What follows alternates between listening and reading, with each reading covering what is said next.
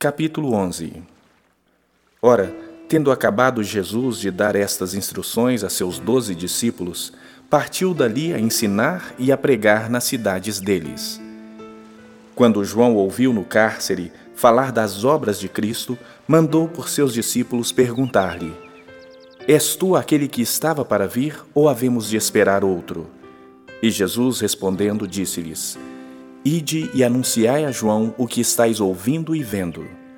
Os cegos veem, os coxos andam, os leprosos são purificados, os surdos ouvem, os mortos são ressuscitados e aos pobres está sendo pregado o Evangelho.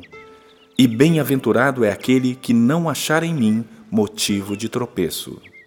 Então, em partindo eles, passou Jesus a dizer ao povo a respeito de João que saístes a ver no deserto? Um caniço agitado pelo vento? Sim, que saístes a ver? Um homem vestido de roupas finas? Ora, os que vestem roupas finas assistem nos palácios reais. Mas para que saístes? Para ver um profeta? Sim, eu vos digo, e muito mais que profeta. Este é de quem está escrito: Eis aí eu envio diante da tua face o meu mensageiro, o qual preparará o teu caminho diante de ti.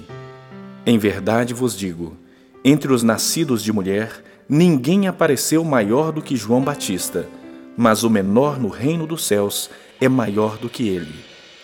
Desde os dias de João Batista até agora, o reino dos céus é tomado por esforço, e os que se esforçam se apoderam dele. Porque todos os profetas e a lei profetizaram até João. E se o quereis reconhecer, ele mesmo é Elias que estava para vir.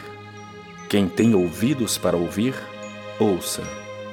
Mas a quem hei de comparar esta geração?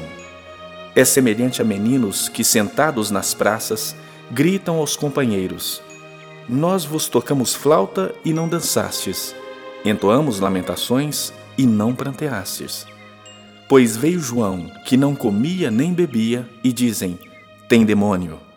Veio o filho do homem que come e bebe, e dizem: Eis aí um glutão e bebedor de vinho, amigo de publicanos e pecadores.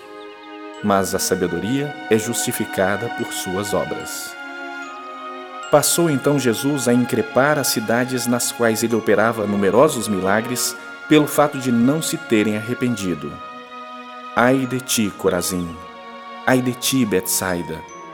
Porque se em Tiro e em Sidom se tivessem operado os milagres que em vós se fizeram, há muito que elas se teriam arrependido com pano de saco e cinza.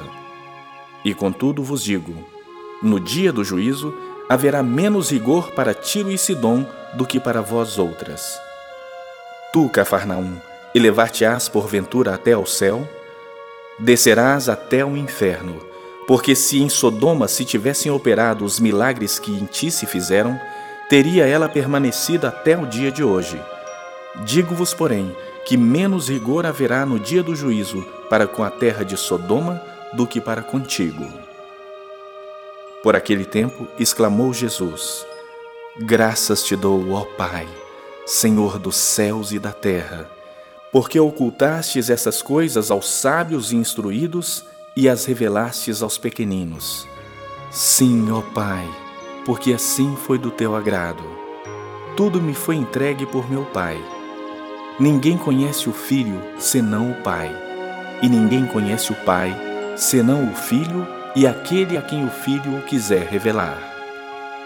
Vinde a mim, todos os que estáis cansados e sobrecarregados, e eu vos aliviarei. Tomai sobre vós o meu jugo e aprendei de mim, porque sou manso e humilde de coração, e achareis descanso para as vossas almas. Porque o meu jugo é suave e o meu fardo é leve.